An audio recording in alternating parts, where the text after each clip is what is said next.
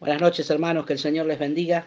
Quiero compartir con ustedes Hechos, libro de los Hechos, capítulo 1, versículos 6 al 8. Eh, es un pasaje conocido y creo que Dios puede hablarnos algo muy relacionado a lo que estamos viviendo como sociedad, como iglesia, en el mundo entero. Esta pandemia nos ha ha planteado interrogantes en todas las, áreas, ¿no?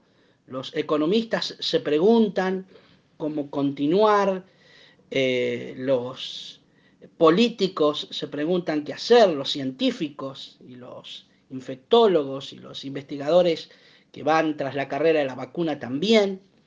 Y por supuesto la Iglesia del Señor también tiene preguntas. Nosotros también tenemos preguntas. Quiero leerles Hechos de los Apóstoles, capítulo 1, versículos 6 al 8, y que el Espíritu Santo nos guíe y nos enseñe cuál es nuestro rol como iglesia, el Señor, como hijos eh, de, de Dios en medio de esta situación. Dice, entonces los que se habían reunido le preguntaron, diciendo, Señor, ¿restaurarás el reino de Israel en este tiempo? Y él les dijo, no os toca a vosotros saber los tiempos o las sazones que el Padre puso en su sola potestad. Pero recibiréis poder cuando haya venido sobre vosotros el Espíritu Santo y me seréis testigos en Jerusalén, en toda Judea, en Samaria y hasta lo último de la tierra. En primer lugar, está este grupo de discípulos que habían visto eh, durante más de tres años en Jesucristo todo tipo de obras sobrenaturales. Habían visto cómo Jesús resucitaba muertos, le daba vista a los ciegos, sanaba todo tipo de enfermedades, con un puñado de pan y, algo de, pescado alimentaba multitudes de más de 10.000 personas, eh, caminaba sobre el agua, reprendía a los vientos y a las tormentas y éstas le obedecían y tantas otras cosas. Y entonces habían visto a Cristo, no solamente hacer esto en su ministerio, sino que después, en este capítulo de Hechos, sabemos que estaban hablando con el Cristo que había vencido la muerte, que había resucitado de los muertos y había dejado la tumba vacía. Sin embargo, ellos veían que por más que durante todo este tiempo habían visto esta obra milagrosa y sobrenatural de Jesús, la vida cotidiana de ellos seguía un patrón que no se había cortado. Roma seguía siendo Roma, el sumo sacerdote seguía siendo el sumo sacerdote, los romanos seguían teniendo poder y autoridad absoluta sobre eh, el reino de Israel, sobre el pueblo de Judá, y nada de esto había cambiado, a pesar de que habían visto en Jesús el poder de hacer todo lo que se proponía sin tener limitaciones. Entonces se acercan los discípulos y, plantean esta pregunta, Señor, te vimos hacer obras milagrosas, vimos que lo imposible en vos se cumple, en vos se hace. Te vimos sanar, te vimos eh, hacer tantas cosas, te enfrentaste a legiones de, de demonios como, con el endemoniado Gadareno, saliste victorioso, demonios que agarraban a personas y las tiraban en el fuego y en el agua, y, tú venciste. ¿Por qué no cambia la realidad actual? ¿Por qué no sale Roma de nuestro territorio? ¿Por qué Israel no vuelve a ser un reino independiente? Porque por más que te vemos hacer milagros, por más que te vemos hacer maravillas, por más que te vemos hacer cosas tan milagrosas, la situación política, la situación social sigue siendo la misma. Entonces los discípulos le preguntan, ¿vas a restaurar el reino de Israel? Todos estos milagros, todo este poder que nosotros vemos, lo vas a, se va también a volcar en el terreno político, en el terreno social. Y déjenme decirles, hermanos, que esta pregunta también nos puede surgir a nosotros con algunos matices. Creemos en un Dios que hace milagros. Hemos experimentado, lo hemos visto, lo hemos vivido, hemos visto como Dios ha mostrado su poder sobrenatural. Sin embargo, teniendo toda nuestra fe puesta en Jesús, puede surgirnos la pregunta, ¿por qué Señor esta pandemia? ¿Vas a terminar con esta pandemia mundial? ¿Vas a restaurar las economías del mundo? ¿Vas a eh, proveer pronto una vacuna? Muchos de nosotros, como los discípulos, podemos eh, surgir, puede surgir en nuestro corazón estas preguntas. Y yo quiero seguir con ustedes en la respuesta de Jesús. Quizás tengamos respuestas también para este tiempo. Ante la pregunta de los discípulos, Jesús les dijo, versículo 7, no os toca a vosotros saber. Es fuerte, es tremendamente fuerte, pero Jesús les dice, no les toca a ustedes saber. Me acuerdo de Corintios capítulo 12, segunda de Corintios, cuando el apóstol Pablo que estaba sufriendo algo que él denominó el aguijón, ¿no? un aguijón de Satanás que lo abofeteaba, y tres veces le pidió al Señor que lo librase, Dios le dijo, bástate mi gracia. Como diciendo, no te doy lo que pedís, lo que pedís no te corresponde, te doy gracia, te brindo mi gracia y con eso te tiene que bastar. En este caso me suena a lo mismo. Jesús le está diciendo, no les toca a vosotros saber. No tenemos la respuesta de qué va a pasar con Argentina y con el mundo en los meses que vienen. Los tiempos y las sazones están en la potestad del Padre y Él no ha transferido ese poder y esa potestad de saber para nadie más.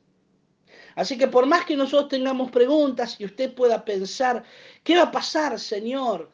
Con la enfermedad? ¿Por qué no terminás de una vez por todas con esta pandemia? ¿Por qué no instaurás eh, una vez más nuestra economía? Miramos en, las noticias las empresas que cierran, las personas que lamentablemente tienen que bajar definitivamente sus persianas.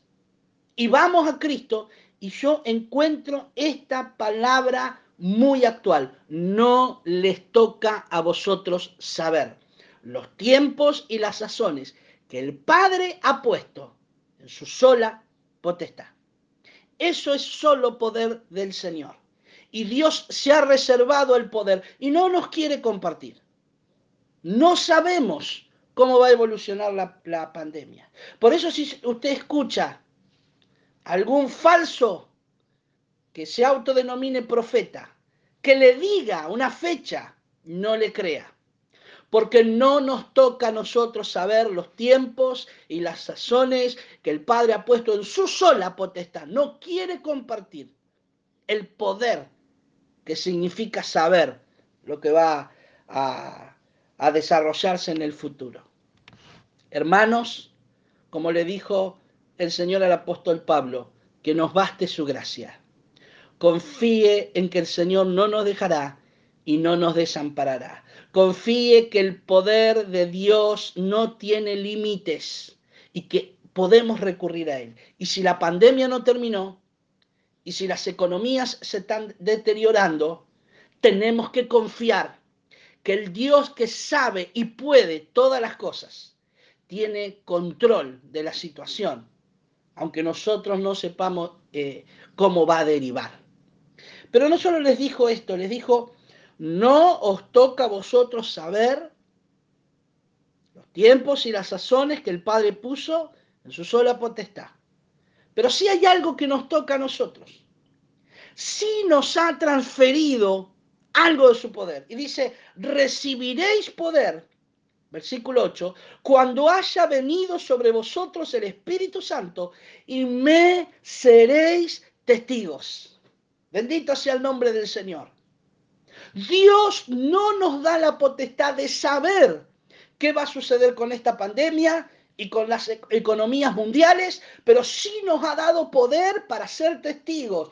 Hoy, como siempre, seguimos teniendo el mandato del Señor de ir por todo el mundo y predicar el Evangelio a toda criatura porque el que creyere y fuere bautizado será salvo, mas el que no creyere será condenado. Y si hay algo del poder que Dios ha compartido a través de la venida del Espíritu Santo con nosotros, es este poder para predicar, para hablar las verdades del Señor, las bondades del Señor. Mire, yo he pensado tanto en estos días y he meditado tanto en estos días sobre las cosas que suceden. Quizás el día de mañana les comparta algunas cosas más con respecto y, que van en línea con esto de lo que nosotros experimentamos durante este tiempo de pandemia como iglesia. Hemos sido restringidos en nuestra eh, libre circulación, hemos sido restringidos en la posibilidad de volver a, a los templos, no podemos reunirnos aquí en Vieites, no podemos cantar, si nos reuniéramos se nos aconseja no cantar porque estaríamos todos con barbijo y ahí seguramente eh, Mariana eh, nos va a explicar mejor, pero se propaga con mayor velocidad este virus en lugares cerrados y, y todo esto. Lo sabemos, hemos sido limitados. Pero muchas veces la mayor cantidad de limitaciones las tenemos porque nos hemos quedado en esta pregunta, Señor, ¿cuándo vas a terminar con esta pandemia? Señor, ¿cuándo vas a restaurar las economías del mundo? Señor, ¿cuándo vamos a poder salir libremente? Esas son preguntas que Dios no nos va a responder porque no nos toca a nosotros. Lo que sí responde el Señor es este poder maravilloso del Espíritu Santo para volcarlo en la predicación del Evangelio. Y yo lo aliento, hermano amado, como nunca antes a predicar el Evangelio a toda criatura.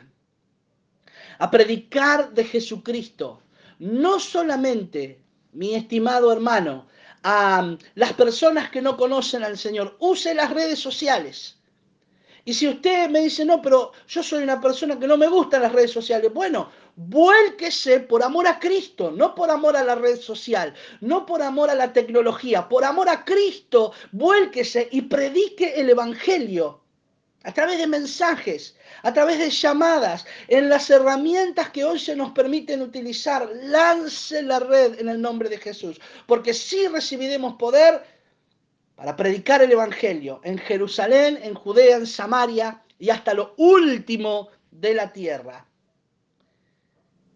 Primera cosa, predique el Evangelio. Segunda cosa, participe en las actividades de la iglesia. Hermanos, nuestra tarea es seguir sirviendo al Señor en estos tiempos de limitaciones, encontrando con mucho eh, mucha creatividad, pero también con mucha disposición del corazón. Hay gente, lamentablemente, que no está dispuesta, no está dispuesta. No quiere aceptar que muchas realidades cambiaron. Dice, no, no, yo si no estoy en el templo, si no se hace todo como se hacía antes, no voy a... No lo haga. Disponga su corazón, ponga todo su esfuerzo. Como dice Josué, esfuérzate te mando que te esfuerces y seas valiente para obedecer a tu rey. Hoy es un tiempo difícil, complejo, pero el poder del Espíritu Santo sigue a nuestra, a nuestra disposición para predicar el Evangelio, para hablar de Cristo. Hermanos, amados, estamos viviendo un tiempo de prueba tremendamente grande. Y déjeme decirle por el Espíritu Santo, todavía no hemos visto lo que puede llegar a venir sobre la faz de la tierra. Por eso tenemos que aprovechar nuestro tiempo y predicar el Evangelio. Hable de Cristo, hable del Señor. Fortalezca su vida espiritual, no descuide su vida espiritual. Ore, lea una porción de la Escritura cada día, un capítulo de la Biblia al menos unos 10, 15 minutos de oración cada día, busque al Señor, busque alabanzas, adore a Cristo.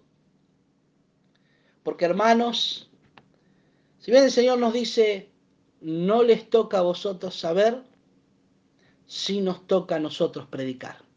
Sí recibiremos poder. Eso está en nuestra potestad. Dios nos ha conferido este poder, el de predicar el Evangelio. Les mando un abrazo muy grande, que el Señor les bendiga y adelante, hermanos. adelante, Dios está con nosotros. Hemos sido tenidos por dignos de encontrarnos en este tiempo de la historia como iglesia del Señor. Hemos sido los convocados para esta hora. Como le dijo Mardoqueo a Esther, para esta hora ha llegado al reino. Para este tiempo difícil, Dios nos ha comisionado. No lo dude, usted es un predicador, una, una, una predicadora, expositor del mensaje del Evangelio. Hermanos, avive el fuego del don del Espíritu Santo, predique el Evangelio y sepa que aunque no tengamos todas las certezas del futuro, tenemos la confianza del Dios que nos llamó. Que Dios les bendiga. Un abrazo grande desde aquí, desde la iglesia.